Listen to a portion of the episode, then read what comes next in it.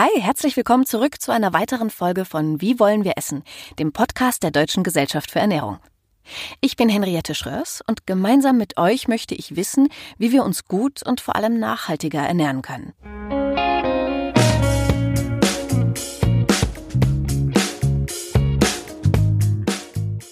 In dieser Folge geht es um Alternativen. Bisher haben ja alle meine Gäste gesagt, dass es besser ist, wenn man weniger tierische Lebensmittel zu sich nimmt und vor allem weniger Fleisch, aber auch Milch und Co. Aber, und auch das wird immer wieder gesagt, es ist wahnsinnig schwer, Ernährungsgewohnheiten zu ändern. Wenn man sie aber ändern will, dann helfen Alternativen dabei. Deswegen gibt es jetzt eine ganze Folge dazu. Im Jahr 2022 haben die Deutschen so wenig Fleisch gegessen wie seit Beginn der statistischen Erhebungen im Jahr 1989. Das hat die Bundesanstalt für Landwirtschaft und Ernährung mitgeteilt. Insgesamt isst eine Person aus Deutschland im Schnitt 52 Kilogramm fleischliche Erzeugnisse pro Jahr. Das ist ein Rückgang um ganze 4 Kilogramm. Also alles Paletti? Nö, leider nein. Denn auch die 52 Kilogramm sind immer noch viel zu viel. Egal ob aus Nachhaltigkeitsperspektive oder aus gesundheitlicher Perspektive. ForscherInnen gehen nämlich davon aus, dass wir unseren Konsum um weitere 75 Prozent verringern müssten. Aber dieser Rückgang zeigt trotzdem schon mal einen leichten Trend auf. Und er kommt auch daher, weil immer mehr Menschen ganz oder teilweise auf tierische Produkte verzichten. Vegetarisch ernähren sich in Deutschland fast 8 Millionen Menschen. Als Veganer bezeichnen sich immerhin 1,6 Millionen Deutsche. Tendenz steigend. Hauptmotive sind Gesundheit, Klima und Tierschutz. Aber diejenigen, die zum Beispiel weiterhin Fleisch essen, bevorzugen oft noch das kostengünstigere Fleisch. Egal, ob der Wunsch nach Tierwohl nun da ist oder eben nicht. Günstiges Fleisch wird in Deutschland viel häufiger gekauft als das teurere Biofleisch. Um hier zu einem weiteren Umdenken anzuregen, stellte Bundesminister Cem Özdemir die Eckpunkte für eine verpflichtende staatliche Tierhaltungskennzeichnung vor. Schritt für Schritt soll so mehr Tierwohl in die Stelle kommen und die Landwirtinnen dabei unterstützt werden. Die Biohaltung hat die strengsten Kriterien für den Tierschutz. Hier spielen neben der Haltung auch Fütterung, Krankheitsvorsorge, Reinigung der Ställe und die tierärztliche Behandlung der Tiere eine Rolle. Wie Professor Martin Qualm das schon in der vorigen Folge erklärt hat, hat es Gründe, warum Biofleisch teurer ist als das konventionelle aus der Massentierhaltung. Aber hört doch einfach mal in diese Folge rein. Es ist also so. Wollen wir bessere Bedingungen für die Tiere, bedeuten die zwangsläufig höhere Preise. Ausgleichen könnten wir das, indem wir zum Beispiel einfach weniger Fleisch kaufen, ganz darauf verzichten oder uns um Alternativen bemühen. Und da sind wir nun bei einem Markt angekommen, der boomt wie kaum ein anderer. Wenn ihr euch mal im Supermarkt vom Fleisch- und Wurstregal in Richtung der Regale dreht, in denen es vegetarische und vegane Alternativprodukte gibt, dann werdet ihr gefühlt jede Woche eine Erweiterung des Sortiments beobachten können. Und das lässt sich auch mit den Zahlen vereinen. Denn seit 2018 ist das Verkaufsvolumen von Alternativprodukten um 80 Prozent gewachsen. Hier vor allem bei den Milchalternativen wie Soja, Hafer oder Mandeldrinks, aber auch bei Fleischalternativen wächst der Markt. Von 2019 bis 2021 hat sich das Angebot bei Fleischersatzprodukten um 60 Prozent erweitert. Bearbeitet werden meist eine Vielzahl von verschiedenen pflanzlichen Proteinquellen und verschiedensten Zusatzstoffen. Bei einigen Produkten sind die Nährstoffe der tierischen Vorbilder zugesetzt, bei anderen nicht. Weil es so viele neue Produkte gibt, kommt die Wissenschaft kaum hinterher, was die ernährungsphysiologische Qualität und die gesundheitlichen Auswirkungen dieser hochverarbeiteten Produkte betrifft. Selbst die Weltgesundheitsorganisation WHO gibt das zu. Problematisch ist auch, Verbraucherinnen, wie wir alle, wir sehen den Begriff pflanzlich und gehen davon aus, das sei auch automatisch gesund. Es ist also längst an der Zeit, dass wir uns hier bei Wie wollen wir essen mal drüber unterhalten. Deswegen haben wir Juniorprofessorin Antje Risius zu Gast. Sie leitet das Fachgebiet Ernährung, Gesundheit und Nachhaltigkeit an der Pädagogischen Hochschule in Schwäbisch Gmünd und forscht unter anderem in Kooperation mit der Universität Göttingen zu nachhaltigen Agrarsystemen, Lebensstilen und Perspektiven. Wir schauen uns mit ihr die Vielfalt der Produkte einmal genauer an. Was können sie geschmacklich leisten? Sind sie wirklich besser für Gesundheit und Umwelt? Und was bedeutet das eigentlich für die Tierhaltung der Zukunft? Hallo Frau Risius, schön, dass Sie da sind. Hallo Frau Schreiers. Ich muss Sie als allererstes fragen, sind Sie denn Vegetarierin? Nein. Nein. Nein. Ich begegne tatsächlich hier in diesem, in diesem Nachhaltigkeits-, wie wollen wir essen Podcast sehr wenigen Vegetariern, habe ich festgestellt. Alle sagen, dass sie weniger Fleisch essen, aber vegetarisch ist niemand. Ich esse auch sehr wenig Fleisch und sehr ausgewählt, ähm, aber nicht nur Fleisch, sondern auch Milch und Käse ausgewählt. Ähm, aber genau, ich esse auch noch tierische Produkte. Essen Sie denn trotzdem auch manchmal Fleischersatzprodukte statt des echten Fleisches? Ähm, tatsächlich auch ganz selten. Also das ist eher wirklich in, in unterschiedlichen Zusammenhängen, wo es sich so ergibt. Aber ich persönlich habe, also kauf ganz selten klassische Fleischersatzprodukte. Aber tatsächlich mache ich manchmal unterschiedliche Burger oder Patties selber. Ah, woraus sind die denn? Erbsen, Gemüse unterschiedlicher Formen. Aber meist Kichererbsen, meist Kichererbsen, Basis und dann mit unterschiedlichem Gemüse angereichert. Ich finde ja bei Burger Patties, bei vegetarischen, das ist immer sehr, sehr gefährlich. Das ist immer so eine 50-50 Chance. So, da muss ich echt in Stimmung sein, ähm, wenn ich noch nicht weiß, wie die schmecken, da wo ich die bestelle. Äh, da muss ich wirklich in Stimmung sein, auch herbe, herbe Enttäuschungen zu erleben, weil das, das kann so schrecklich schmecken. Aber wenn es gut ist, ist gut. Genau. Ich glaube auch, man muss, man muss sich rantasten. Ich habe nicht das Gefühl, dass mir da was fehlt. Also weder an Geschmackskomponenten noch an Energie, Makronährstoffe, Mikronährstoffe. Ich muss ja ehrlich sagen, ich bin so eine Fleischersatzproduktfrau. Ähm, also nicht nur, ich bin auch keine Vegetarierin. Ich versuche aber auch weniger Fleisch zu essen. Ich bin ganz stolz. In letzter Zeit gelingt mir das total gut. Und heute Morgen musste ich lachen, weil es war nicht geplant, aber ich habe festgestellt, ich habe äh, zweierlei Brotbelag gegessen und beide Male waren es Fleischersatzprodukte, über die wir auch heute schwerpunktmäßig reden wollen, beziehungsweise äh, wir fangen mal mit Fleischersatz an und werden uns später bestimmt auch noch über Milch, Alternativen zu Milchprodukten unterhalten. Ähm, also ich, ich mag das voll gerne, weil das ich, ich, mir schmeckt Fleisch sehr gut. und ich finde Käse nicht so toll und süß frühstücke ich nicht gern. Ich frühstücke aber gerne. Und dann schaue ich so, wie kann ich das irgendwie mischen, dass es nicht immer echtes Fleisch ist. Und da gibt's, ja, da gibt's auch sehr, sehr große Unterschiede in, in den, im Geschmack, ob jetzt was gut ist oder nicht. Ich finde zum Beispiel äh, alternative Teewurst überraschend gut. Bei Salami bin ich nicht so glücklich, obwohl das viele immer sagen. Ja, ähm, also geschmacklich ähm, gibt da, glaube ich, auch noch große, große ähm, Dimensionen zu überbrücken. Ähm, aber ähm, letztendlich ist viel äh, von, von den Alternativprodukten auch eine Frage von, wie kriegen wir das in unseren Alltag integriert? Und ähm, Sie haben jetzt das Beispiel Teewurst angesprochen. Ähm, die ähm, ja, die ist ja eh sozusagen schon stark verarbeitet, hochverarbeitet. Ähm, da da ist sozusagen schon relativ viel ähm, ja Verarbeitung drin, so dass wir auch diesen Geschmack schon oder diese Verarbeitungsprozeduren schon ähm, uns an diesen Geschmack schon lange gewöhnt haben. Fleischsalat. Das finde ich auch total faszinierend, weil der schmeckt richtig, richtig gut. Den gibt's so in verschiedenen Marken und ich finde den jedes Mal total geil. Denke ich, ja klar, man schmeckt ja auch von dem Fleisch eigentlich auch beim echten Fleischsalat kaum noch was. Da ist ja so viel andere Geschmacksinformationen mit dabei. Das ist dann irgendwie leichtes Spiel. Aber wo Sie schon hochverarbeitet sagen, das ist ja immer das Wort, was fällt bei Fleischersatzprodukten oder bei, bei auch Milchalternativen. Ähm, was heißt denn eigentlich hochverarbeitet? Ab wann ist etwas hochverarbeitet? Ähm, es gibt unterschiedliche Verarbeitungsstufen und es gibt auch unterschiedliche Klassifikationen.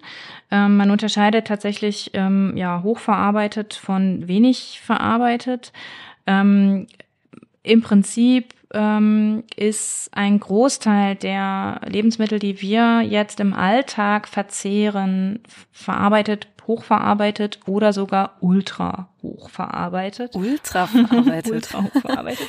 ähm, und äh, es bedeutet einfach, dass das schon Verarbeitungsschritte, also auch die Nudeln, ähm, die wir konsumieren, haben ja Verarbeitungsschritte. Es ist nicht rohes Getreide, sondern es ist eine verarbeitete äh, Lebensmittelform. Und wenn wir sozusagen aus ernährungswissenschaftlicher Perspektive da drauf gucken, ähm, dann ist jeder Verarbeitungsschritt natürlich ein, ein, ein Schritt, der den Alltag erleichtert, aber eben häufig auch in, in Form von äh, Konservierung ähm, die ernährungsphysiologische äh, Qualität mindert.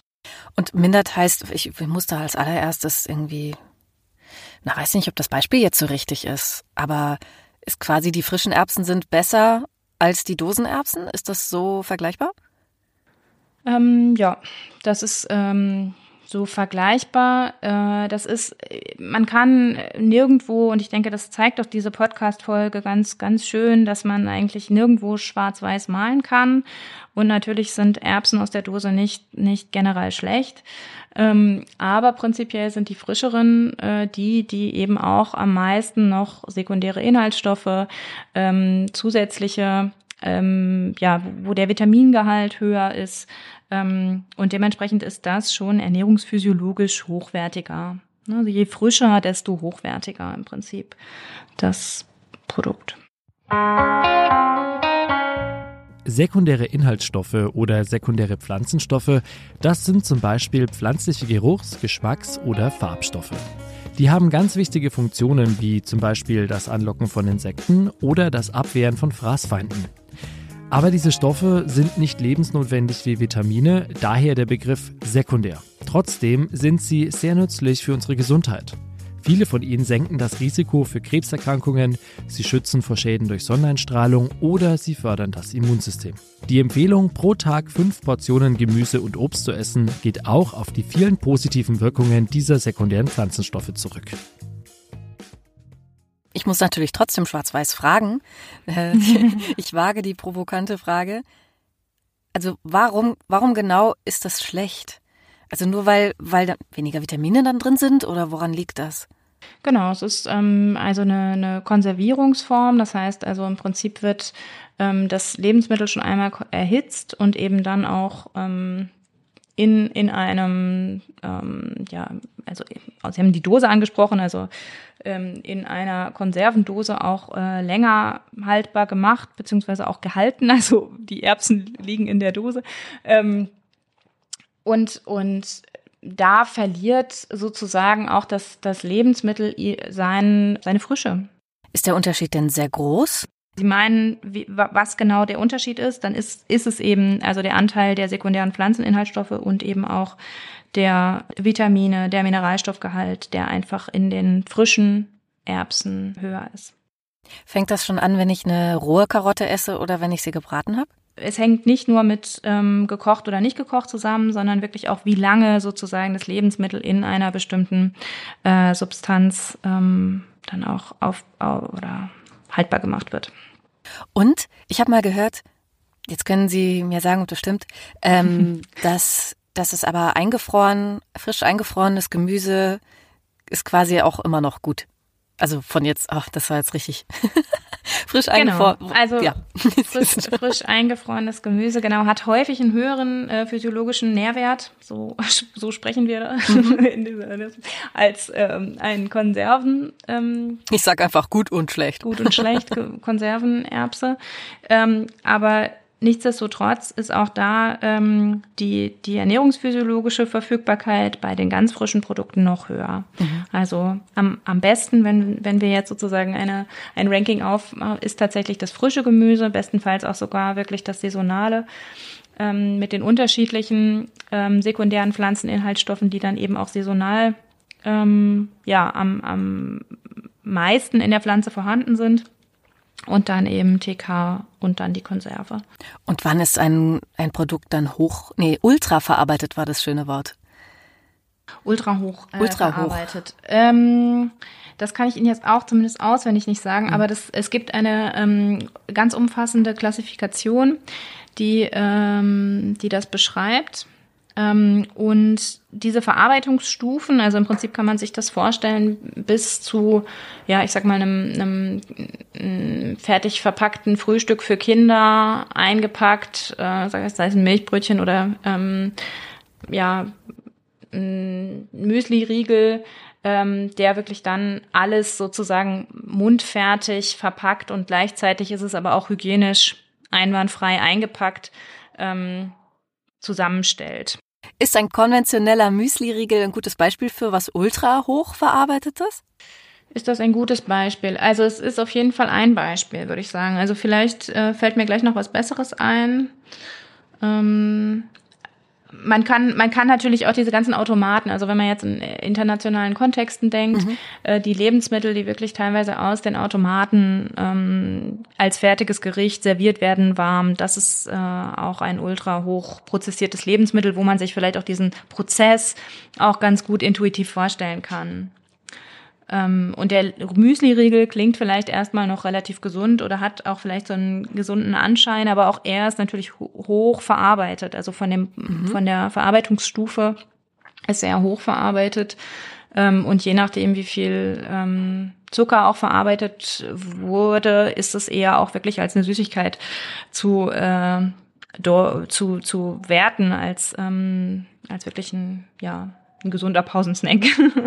Den Fleischersatzprodukten wird ja immer nachgesagt, die werden so wahnsinnig hoch verarbeitet und das ist ganz, ganz schlimm und ungesund und das soll man nicht machen. und dann denke ich mir, aber konventionelle Produkte sind doch auch hoch verarbeitet und das muss ja nicht mal der Müsli-Riegel sein, aber ich denke jetzt so, wenn man es direkt vergleicht, an meiner Scheibe Leona erkenne ich ja auch null, was das mal war. Ist das weniger schlimm oder weniger hoch verarbeitet als ein Fleischersatzprodukt?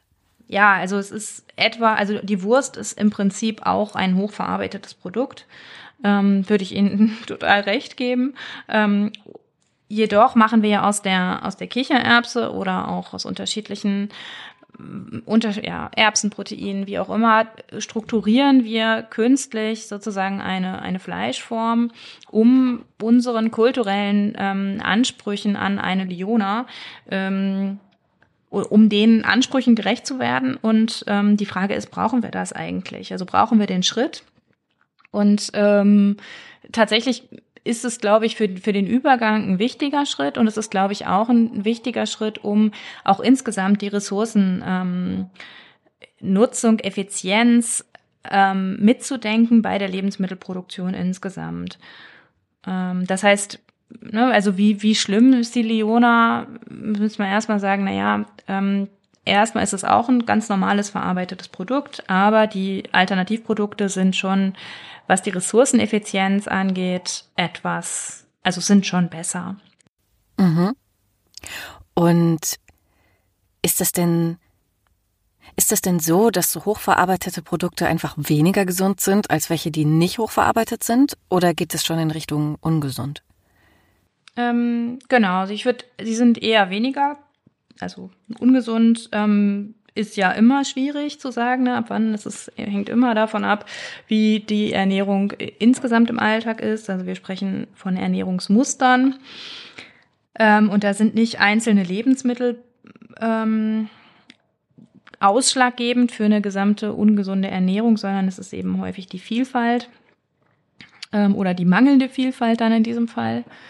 Ähm, und ja, äh, es ist also die, das, das Ungesunde und wir haben auch in einer Studie beispielsweise mal ähm, einfach unterschiedliche Alternativprodukte uns angeguckt und sozusagen anhand des Nutri-Scores, der sozusagen ja so eine erste, wirklich eine ganz gute erste Ausrichtung ist, um zu bewerten, wie gut oder schlecht ist ein Lebensmittel mit gleichbleibender Kritik, weil es eben so eine Einschätzung so einfach anhand eines Lebensmittels nicht so gut oder nicht so einfach möglich ist. Ähm, und da gibt's viele, die eigentlich ziemlich äh, ungesund sozusagen einklassifiziert werden an dieser ähm, Schiene, an dieser Orientierung des Nutri-Scores. Ähm, und Warum? Weil einerseits ein hoher Salzgehalt häufig integriert ist, auch relativ viel Fett. Ähm, und das dann sozusagen als Alternative gilt zu Fleisch oder Milch. Gleichzeitig, und das werden Sie auf den unterschiedlichen Wurstprodukten auch sehen, ist auch die Wurst oder Fleisch häufig als schlecht kategorisiert. Also sie sind im Prinzip beide e-, eher weniger gesund, würde ich sagen.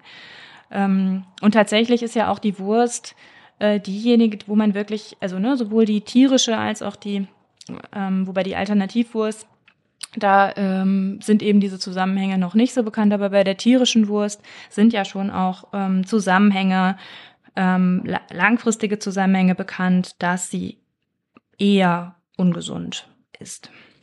Ah, okay. Mhm. Also ist es eigentlich gar nicht sinnvoll, jetzt was die Ernährung angeht, den, den Umweg zu nehmen über Fleischersatzprodukte. Man könnte auch einfach gleich einfach Produkte essen, die nicht so tun, als wären sie Fleisch, sondern irgendwas, ja, dann esse ich halt den, den weiß ich nicht, den Reis äh, mit genau. Gemüse statt genau. etwas, was ja. geformt ist, damit es aussieht wie Leona. Genau, ja.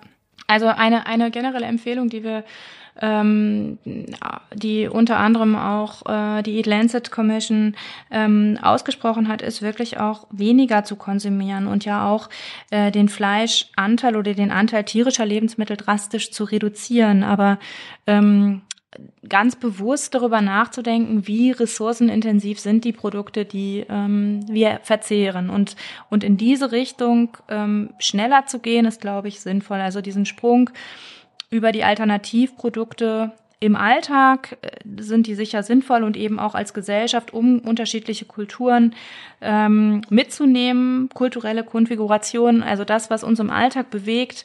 Ähm, das heißt, es ist der Schluck Milch im Kaffee oder eben dann der Schluck Hafermilch. Ähm, und vielleicht ist es dann gar keine Milch mehr irgendwann, ähm, die uns äh, so ein bisschen die Brücken schlagen lassen zu einem, zu einem veränderten Konsumverhalten. In den letzten Jahren ist ja das Angebot an Ersatzprodukten, ob es jetzt Fleisch ist oder, oder Milchersatzprodukte, explodiert. Also ich habe mittlerweile eine riesige Auswahl.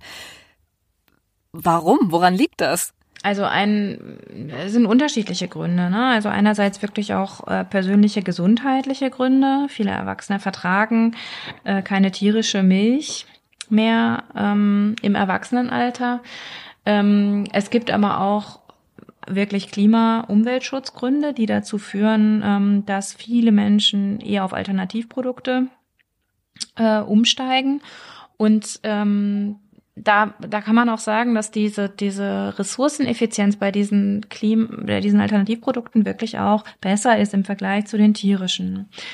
Ähm, und ein, eines der wichtigsten Argumente ist tatsächlich auch die Art und Weise, wie wir Tiere aktuell halten. Also es ist im Prinzip eine Ablehnung zu dem existierenden Tierhaltungsverfahren, ähm, was, was vorherrscht. Das ist ja auch der Grund, glaube ich, warum viele Leute auch schon lange Vegetarier sind. Das genau. Ist ja nicht, ich glaube, die wenigsten, die mit elf damit angefangen haben, also Okay, die wenigsten, die vor 20 Jahren damit angefangen haben, haben sich gedacht, dann, damit tun sie auch was fürs Klima. Das war früher war das immer immer mehr Tierwohl. Genau, genau. Und das ist auch bei Veganern so, ähm, dass häufig, also eines der häufigsten Argumente ist wirklich auch die Art und Weise, wie wir aktuell ähm, vorwiegend mit Tieren und tierischen ähm, Haltungsverfahren äh, umgehen als Gesellschaft. Fleischersatz ist ja oft einfach eine vegetarische Alternative, da ist auch oft Ei drin. Und bei Ersatz von Milchprodukten, logischerweise, sind wir dann eher im veganen Bereich. Wie sieht denn da der Unterschied aus, was die Klimabilanz angeht, zwischen den vegetarischen Angeboten und den veganen Angeboten? Ist das, ist das ein großer Unterschied? Ähm, also Sie haben jetzt auch unterschiedliche Produktformen äh, genannt. Äh, ne? Also bei vegetarischen Alternativen meint man meist irgendwie einen Brotbelag. Ähm, und bei der Milch ist, ist oder bei der Milchalternative ähm, ist ja eine Milch gemeint. Ähm, mhm. Und da ist auch sozusagen der Verarbeitungsgrad und die Verarbeitungsstufen das, was sozusagen dann die Unterschiede ausmachen. Und prinzipiell ist es schon so, dass die pflanzlichen ähm, ähm, Produkte und eben da auch die Milch zum Beispiel als Basis die geringste äh, Klimawirkung sozusagen aufweist, weil ähm, es einfach ein relativ geringer Ressourceneinsatz ist. Vor allem, wenn wir jetzt zum Beispiel über Hafer nachdenken, Hafer, der sozusagen auch äh, zumindest in diesen Breiten auch wirklich gut angebaut werden kann. Ähm, und wenn diese Hafermilch dann auch ähm, verarbeitet wird, ähm, und direkt, ähm, also niederschwellig verarbeitet wird und direkt konsumiert ist, dann ist, sind, ist das ein relativ kurzer mhm. Prozess. Und je kürzer der Prozess, desto weniger umweltwirksam, klimawirksam ist das Produkt dann als solches. Das heißt aber dann auch, dass, dass die Hafermilch besser ist als die Mandelmilch, was das Klima angeht, oder? Ähm, Jedenfalls wüsste ich jetzt nicht, dass wir so viel genau, Mandeln anbauen. Genau, jetzt, wird, jetzt würde ich wieder okay. sagen, es kommt drauf an. Es kommt drauf an, wo wir gerade sind und, und von welcher Perspektive wir aussprechen. Ja. Aber genau, ja. Sind denn die Alternativen zu Milchprodukten vergleichbar mit den Fleischersatzprodukten? Weil wenn ich jetzt mir vorstelle, irgendwie scheinen mir, mir als Laie, die Fleischersatzprodukte, so die Leona oder die, die Fake Salami, noch hochverarbeiteter als eine Hafermilch oder ein Sojajoghurt. Ist das ein Trugschluss oder stimmt das schon? Ähm, nee, stimmt schon. Ähm, wobei der Sojajoghurt auch nochmal wieder eine Verarbeitungsstufe sozusagen mehr hat. Ne? Aber genau, im Prinzip ist mhm. das genau die, die richtige Analogie. Und ähm, ich glaube, wir müssen auf diesen Alternativproduktemarkt gucken, ähm, als einen, der, der uns hilft, jetzt insgesamt zu einem Konsumstil zu kommen oder zu äh, der sozusagen ein regeneratives, nachhaltiges Ernährungssystem ähm, aufbauen lässt oder eben auch auf Produkten basiert, die aus einer regenerativen, nachhaltigen ähm, Landwirtschaft kommen. Und da mhm. gehören relativ kurze Produktzyklen dazu.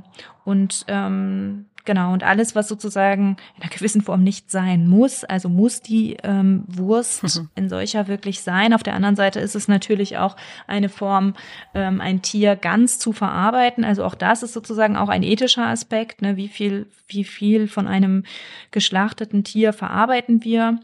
Ähm, ist natürlich auch ein wichtiger Aspekt. Und, und deshalb gibt's auch da ähm, nicht so viel Schwarz-Weiß-Malerei, sondern es sind, sind wirklich differenzierte Prozesse und man muss abwägen, man muss gute Lösungen finden. Und im Blick haben, wie können wir den Ressourceneinsatz verringern, aber gleichzeitig natürlich ein Ernährungssystem etablieren, ein Landwirtschaftssystem etablieren, was möglichst vielfältig uns eben auch Lebensmittel zur Verfügung stellt und eben auch die Ernährung weltweit auch ähm, sicherstellt. Aber dazu gehört, dass wir auch, also gerade in, ich sag mal, äh, unseren Breitengraden, in unseren kulturellen ähm, ja, Konfigurationen, auch dem, was wir sozusagen jetzt konsumieren, drüber nachzudenken, was müssen wir, was brauchen wir, was können wir reduzieren, weil das, das ist einfach ein für uns wichtiges ähm, Leitmerkmal, an dem wir uns orientieren können. Also ne, tierische Lebensmittel zu reduzieren. Also ist es quasi einfach eine also sind die vielen Ersatzprodukte jetzt, ich glaube, ich bin ein, ein ganz hervorragendes Beispiel, weil ich so ungern auf Fleisch eigentlich verzichten möchte, was jetzt Geschmack mhm. angeht und was, ja, was, ne, mal abgesehen von Tierwohl und so, was ich natürlich auch wichtig finde. Ich bin ja kein Unmensch. Aber ähm, das ist für mich eine Brücke, dass ich Alternativen habe, aber nicht auf alles verzichten muss. Und dann äh, gewöhne ich mich vielleicht auch Stück für Stück dran. Also, dass ich nicht jetzt ab heute sagen muss, so, so ab heute esse ich nichts mehr, was irgendwie mit Fleisch oder Tier zu tun hat, sondern es wird, es wird mir einfach gemacht. Genau. Man muss sich auch, ach, Menschen müssen sich immer selbst irgendwie ein bisschen austricksen, oder? Und um auch auf dieser, um aus dieser Gewohnheitsschleife rauszukommen. Ja, oder auch so uns, wir müssen uns alle unterstützen, vielleicht auch auf diesem Weg. ja. Genau. Was ich auch spannend finde, jetzt war jetzt irgendwie in, in der letzten Zeit so in den Medien, ähm, ist öfter mal aufgetaucht in meiner Welt, dieses komplett künstliche Ei mit Schale und allem, wo sie auch gucken, dass das, dass es sich auch in der Pfanne so verhält wie ein mhm. Ei. Das ist total faszinierend und auch ein bisschen gruselig. So aus meiner Perspektive ähm, ist auch diese Mensch-Tier-Natur-Interaktion auch etwas, was äh, kulturellen Wert hat und was ja auch lange gewachsen ist. Die Frage ist, äh, in welcher Art und Weise wollen wir auch im Jahr 2050 beispielsweise noch Hühner halten? Also weil Sie jetzt das Ei angesprochen haben. Ähm, mhm. Und auch welche ähm, Perspektiven ergeben oder haben wir oder leben wir als Gesellschaft auch ohne Tiere? Gleichzeitig ist es, glaube ich, wirklich, je mehr wir in systemischen Zusammenhängen denken, auch wichtig, die Tiere sozusagen extensiv, also ähm, niederschwellig, also nicht so intensiv wie bisher ähm, zu integrieren, weil sie eben auch häufig gerade in Naturschutzkomponenten eine wichtige Rolle spielen und eben ja ähm, auch nicht wegzudenken sind aus aus unterschiedlichen ja Perspektiven. Also, dass wir nicht einfach so jetzt von heute auf morgen, nachdem wir schon so lange mit ihnen leben und eingreifen. Dass wir dann nicht von heute auf morgen sagen, wir lassen das jetzt und überlassen alles sich selbst? Also alles sich selbst überlassen. Also wir sind ja sowieso eigentlich eine, eine Gesellschaft, die ähm, ja alles, also im Prinzip ist, sind all die Wälder ja auch angelegt. Zumindest, also es gibt ja mhm. relativ wenig wilde Natur. Ähm, aber so wie wir sozusagen jetzt zusammenleben, wissen wir, es geht langfristig ähm, oder wir müssen Alternativen finden. Ähm, und gleichzeitig gibt es sehr viele und unterschiedliche ja extensive Verfahren, wo also Agroforstsysteme, ähm, aber auch ähm, ja ähm, unterschiedliche Beweidungssysteme, die den Naturschutz ähm, an erster Stelle stellen, aber durchaus auch die Tierhaltung ermöglichen. Agroforstsysteme kombinieren verholzende mehrjährige Pflanzen mit weiterer landwirtschaftlicher Nutzung auf einer Fläche. Das heißt also, es werden Gehölze, wie zum Beispiel Bäume oder Sträucher, auf einer Fläche streifenförmig gepflanzt. Ja, und zwischen diesen Streifen können dann Tiere weiden oder einjährige Pflanzen angebaut werden. Die Idee ist nicht neu, sie wurde nur durch die intensive Landwirtschaft verdrängt und ist heute so ein bisschen wiederentdeckt worden. Und eben da auch sozusagen noch ein, ja, andere Komponenten äh, zusammenführen lassen. Also Tiere, Menschen, Natur zusammen. Wie, wie kann das eigentlich gut gelingen? Ähm, mhm. gemeinsam. Und da kommt natürlich dann auch der Konsum, also das, also jetzt um zurückzukommen auf das Ei, was was bedeutet dann ähm, auch das Ei, das Huhn im Jahr 2050? Es kann bedeuten, dass, dass auch wir sozusagen einfach weniger Tiere haben, aber vielleicht doch noch Hühner und die Hühner gegebenenfalls auch eine soziale Funktion haben oder eben auch eine, ja, eine ganz andere ähm, ja, Wertigkeit im Sinne von, also vielleicht noch nicht ganz Haustier, aber in die Richtung. Eine soziale Funktion. Ich stelle mir gerade einen Hof voller Therapiehühner vor. Also ich finde ich finde ich nicht so genau, abwegig. Genau, genau. Was heißt denn äh, was heißt denn extensiv? Extensiv ist im Prinzip der Gegensatz zu intensiv. Also ähm, mm, ein ah. ist, das war zu leicht. Ja, genau, manchmal. ähm, es ist also ja. natürliches ähm, Haltungsverfahren, häufig im Freiland, häufig eben in Verbund, in Verbund mit ähm, Naturschutz. Ähm, Elementen, denn die Tiere leisten ja auch unterschiedliche äh, Naturschutzarbeit oder können sie leisten, können sozusagen mhm. Flächen erhalten, ähm, ja. So wie die in Heidelandschaften die Schafherden. Genau. genau, da ist es dann, wenn man jetzt, wenn man es jetzt überspitzt sagen würde, was macht man dann mit den ganzen Schafen, dann äh, essen wir halt ab und zu mal eins. Ist es so ja. sehr, sehr platt genau. gesagt? Ah, okay. Ah, dann verstehe ich, alles klar. Lassen Sie uns zur Forschung übergehen. Was tut sich denn, also zum Stichwort Sensorik, was tut sich denn in der Forschung zum Thema Sensorik? Also Geschmack, Aussehen, Geruch und wie es sich anfühlt, die Haptik? Ist das, ist das, gehört das alles dazu? Habe ich was vergessen? Ähm, also es ist tatsächlich ähm, auch der akustische Reiz, aber der ist jetzt, würde ich sagen, auch bei dem, bei dem Fleisch oder bei den Fleischersatzprodukten nicht ähm, übergeordnet. Also ich denke, dass das meiste haben wir damit. Ähm, was sich dazu tut. Also man kann schon sagen, dass die ganzen Alternativprodukte auch immer besser werden, geschmacklich auch. Ähm, aber sie sind nicht unbedingt alle ähm, an, an dem Ziel orientiert, wie Fleisch zu schmecken, sondern es gibt da unterschiedliche auch, ähm, ich sag mal, Richtungen und sehr viel Vielfalt. Also es gibt durchaus auch, ne, wir haben am Anfang über Burger Patties gesprochen, äh, sehr innovative und kreative äh, Formen diese Burger Patties völlig, völlig ent, entgegengesetzt zu einem Fleischpatty sozusagen zu entwickeln ähm, und die mhm. trotzdem geschmacklich hochwertig ähm, zu gestalten. Und da tut sich sehr viel. Also auch das ist sozusagen in diesem, in diesem Trend und in der Welle ähm, hat sich da sehr viel getan. Ich habe es ja selbst quasi am Anfang gesagt, bei meiner Teewurst zum Beispiel, bei der, mhm. bei der Fake-Teewurst, dann wäre es zu weit zu sagen, wenn ich sage, schmeckt genauso wie echte Teewurst. Ich, ich weiß, es gibt viele, die sagen, es schmeckt genauso, aber wenn man ehrlich ist, nee, es schmeckt, es schmeckt nicht genauso. Kommen wir da irgendwann hin? Was meinen Sie, dass, dass man wirklich das richtig eins zu eins imitiert? Na, der Geschmack ist erstmal ähm, ja auch ein adaptiver Reiz. Das heißt also, wir lernen Geschmack. Und ähm, das heißt, wenn wir uns lange genug mit einem bestimmten Geschmack konfrontieren, dann nehmen wir den als, als kalibrieren wir den als Standard sozusagen. Also das ist dann unser Basisgeschmack. Das heißt, ich glaube schon, dass wir uns dran gewöhnen können, beziehungsweise auch, dass sozusagen einerseits die ähm, Industrie oder die ganzen Verarbeitungsunternehmen ähm, so weit, also sich an unseren Geschmack annähern oder das, was wir gewohnt sind. Gleichzeitig werden wir uns auch an diese Produkte gewöhnen oder unsere Nerven. Mhm. Ähm, und, und das äh, wird, glaube ich, schon da landen oder ich, ich glaube, wir sind schon viel da, dass es auch wirklich gut schmeckt und dass viele sagen, ja, es mhm. schmeckt und das und das ist aber auch ein Weg und der wird sicher noch weitergehen.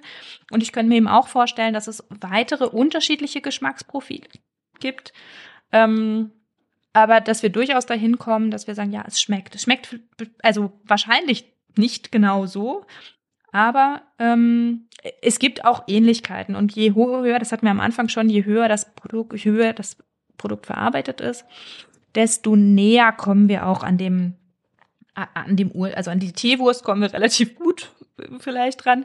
Ähm, ja. Ähm, aber an, an, an eine Salami ist, ist schon relativ schwer. Ähm, ja. Und nichtsdestotrotz ist dieser, ist der Geschmack eben auch was, was man schulen oder was man üben kann, sozusagen. Ich übe ja gerade mit Hafermilch. Mhm. Ich bin eine Teetrinkerin und ähm, bei Schwarztee geht's gut mit Hafermilch. Ähm, je dicker und fetter die ist, desto besser. Dann geht's irgendwie, weiß ich nicht. Aber bei Grüntee, ich meine, es finden sowieso viele Leute abartig, dass ich Milch in Grüntee schütte. Aber ähm, wenn ich den, wenn ich da Hafermilch reinschütte, schmeckt er komplett nach Hafermilch. Aber ich merke schon, dass also ich, ich gewöhne mich tatsächlich auch so ein bisschen um. Das ist irgendwie auch so ein spannendes Selbstexperiment. Aber wenn ich so drüber nachdenke, ähm, ja, was, ich weiß nicht, ob das vergleichbar ist, aber irgendwie habe ich ans Uncanny Valley gedacht. Das ist, Uncanny heißt ja unheimlich und eigentlich kennt man das von Robotern und Puppen. Wenn die zu menschlich aussehen, dann werden sie von den Menschen weniger akzeptiert. Man findet die dann irgendwie gruselig. Und habe ich mich gefragt, ob das sowas bei Geschmack und Konsistenz auch, auch, ob das das auch gibt. Und ich denke so, okay, das schmeckt wie, äh, weiß ich nicht, das schmeckt jetzt fast genau wie Salami, aber ganz bisschen nicht. Und dann grusel ich mich plötzlich. Ich glaube nicht, oder? Ähm, also wie gesagt, bei Salami hat man eben noch relativ viel Fleisch. Das ist einfach ein schönes Beispiel, ähm, ja.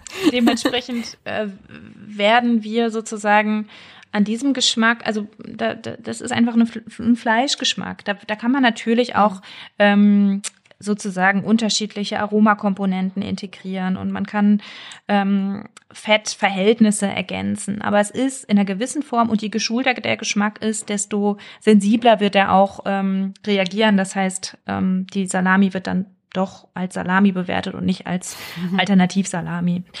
Ähm, mhm.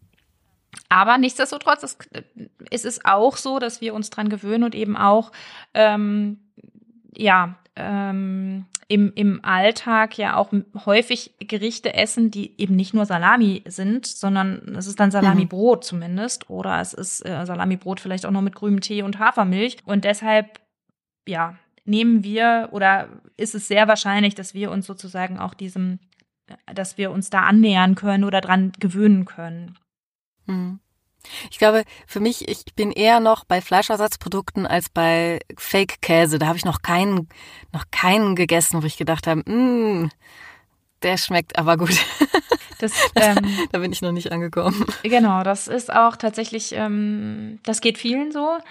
Ähm, und tatsächlich ist ja auch, ähm, ja, die, die Milch auch bisher einfach, ähm, weil der Produktionszyklus theoretisch auch noch ähm, etwas ähm, gestreckt werden kann. Also die, die, ähm, ja, die Ressourcenintensität bei Milch oder das Problem der Ressourceneffizienz nicht ganz so hoch ist. Nichtsdestotrotz, je älter der Käse ist, desto mehr Ressourcen werden auch da eingesetzt. Und dementsprechend ist auch da tatsächlich auch die Klimawirkung relevant. Und auch da könnte ich mir vorstellen, dass es auch noch bessere Produkte gibt. Gar, gerade auch da zum Beispiel im Bereich der verarbeiteten, also im Bereich ähm, der Schmierkäse, der äh, Kochkäse. Ähm, da mhm werden wir uns wahrscheinlich sehr viel nee, schneller auch an, an Produkten annähern, die ähm, sozusagen auch sensorisch akzeptiert sind. Ähm, mhm. Aber je, je weiter auch sozusagen da eine, eine Kultur, eine, eine, ein handwerkliches ähm, Verarbeitungsprozedere im Hintergrund steckt, desto schwieriger ähm, wird das auch diesen Geschmack dann in, als solches äh, zu transportieren. Und auch da wäre sozusagen diese Empfehlung, das auch zu reduzieren, ähm, mhm. aber eben auch ähm, ja nicht nicht gänzlich zu verbieten, sondern zu überlegen, was was ist einem da wichtig, ähm, so dass insgesamt die Ernährung auch noch geschmackvoll sein kann. jetzt ganz platt, je mehr ich an der Milch rumrühren muss, bis sie ein Gorgonzola wird, desto eher sollte ich mir überlegen, ob ich das dauernd essen muss oder ob es nicht eine Alternative gibt. Genau. Also in Bezug ah. auf den Klima- und Umweltschutz kann man das so zusammenfassen. Ja. Ha. genau. Wir sind stolz drauf auf, auf, dieses, auf diese Zusammenfassung. ähm, welchen Beitrag leistet denn gerade die Wissenschaft zur Entwicklung von Alternativprodukten? Was wird so erforscht? Es gibt unterschiedliche ähm, technologische Verfahren, die beforscht werden. Die fokussieren dann ähm, zum Beispiel pflanzliche Proteine und wie die aufgeschlossen werden können, ähm, die auch sozusagen ähm, verlängert werden können und eben in so eine Käseemulgation kommen können. Gleichzeitig ähm, ja, und gleichzeitig ist die Frage, was brauchen wir wirklich? Also das habe ich jetzt schon mehrmals auch ähm, erwähnt. Mhm. Was ähm, muss es sein und wo können wir insgesamt auf einen insgesamt nachhaltigeren Ernährungsstil kommen, der gegebenenfalls auch einige von diesen ich sag mal, Brückentechnologien. Ich glaube, es ist wirklich, ähm, diese ganzen Alternativprodukte sind eher als Brücke zu sehen, als wichtige Brücke aber eher als Brücke zu sehen äh, für eine ja ganz ja alternatives Ernährungssystem und eben Konsummuster damit. Wir hatten es im Podcast schon an verschiedenen Stellen, aber ich finde die Frage so wichtig und es würde mich interessieren, was Sie da für Tipps haben, weil oft und da oft ist ja auch das das Problem, wenn es darum nachhaltige Ernährung geht, ähm, um ja vielleicht auch um Ernährung fürs Tier oder vielleicht auch Ernährung, unter der keine Tiere leiden müssen. Das klingt immer alles nach Verboten. So, du darfst dies nicht essen, du darfst das nicht essen und nichts darf mehr Spaß machen. Was wäre Ihr Tipp? Wie, wie kommuniziert man sowas? Oder ja, wie, wie schafft man es, dass das, dass man die Leute dazu animiert und vielleicht auch eigentlich ja ehrlicherweise auch sich selbst animiert, das als was Spannendes zu sehen, was man Lust hat auszuprobieren? Also man kann es natürlich genau so kommunizieren, wie Sie äh, gesagt haben, also mit Spaß, mit, mit Spiel. Und gleichzeitig glaube ich, dass auch es Zeit ist, ähm, mit einer Ehrlichkeit zu kommunizieren und wirklich zu klar zu machen, dass auch wir drüber nachdenken dürfen, müssen, wir dürfen drüber nachdenken, weniger zu essen oder wir können drüber nachdenken. Wir sind in einer Position, wo wir sagen können, wir können weniger konsumieren. Ähm, und, und das ähm, hat einfach schon schlagende Effekte auf den Ressourcenverbrauch. Und ähm, das ist was, wo wir hin sollten, wenn wir eben diese planetaren Grenzen einhalten sollen. Und dabei spielt die Ernährung einfach ein wichtiger Baustein. Und das ist nicht im Sinne von, man will Einzelnen etwas verbieten, sondern im Sinne von, wir sitzen in einem Boot und denken darüber nach, wie kann äh, die Zukunft gestaltet werden, wie kann auch ein Ernährungssystem in 2050 noch funktionieren. Und da ist das ein wichtiger Hinweis. Und das ist einfach eine, eine ehrliche, mh, mm, ehrliche Kommunikation, transparente Kommunikation, die natürlich auch beängstigend ist vielleicht, aber ähm, ich glaube, das ist eine, eine wichtige ähm, Darstellung, dass das nicht auf, an den Einzelnen liegt, sondern an uns allen gemeinsam. Ich kann mir auch vorstellen, dass weil ja Ernährung auch, also auch an sehr emotionalen Situationen auch hängt, weil das Festessen ist oder besonderes Kaffee trinken oder irgendwas und auch an, Kult an, an Traditionen, an der Kultur, dass man ja auch schauen kann, okay, wo kann ich da aktiv etwas verändern? Kann ich für mich nicht eine neue Tradition entwickeln?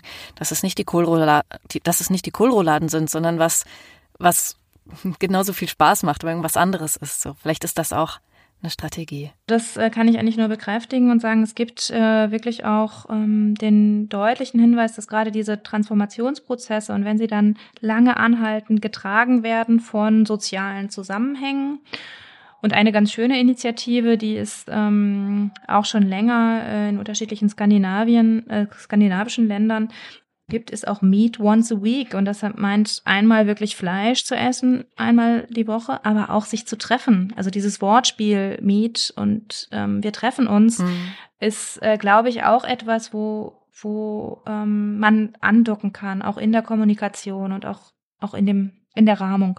Das ist doch ein wunderschönes Schlusswort, Frau Riesiges. Vielen Dank für das schöne Gespräch. Frau Schreuers, ich danke Ihnen für die grandiose Moderation.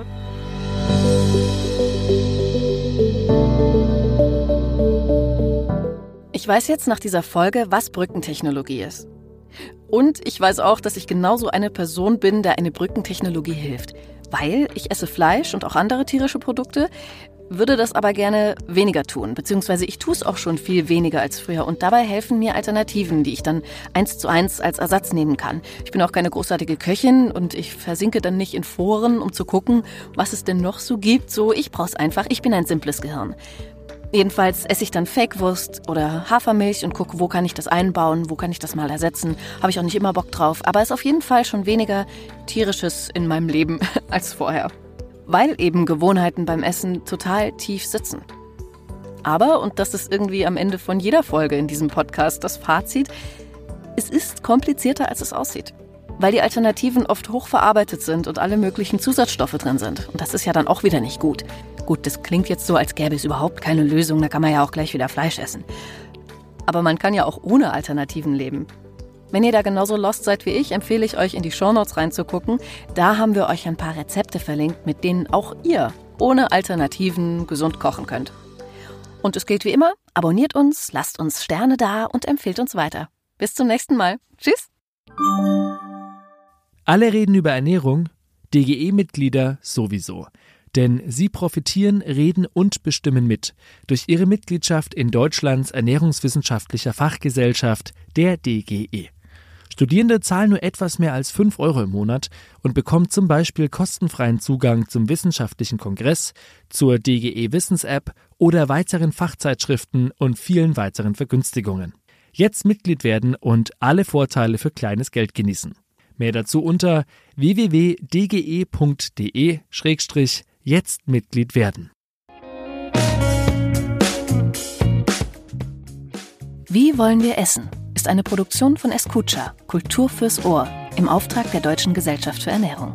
Skript und Konzept von Manuela Michel, Theresa Maria Ting und Lukas Fleischmann. Moderation Henriette Schröers. Technische Umsetzung und Produktion Escucha.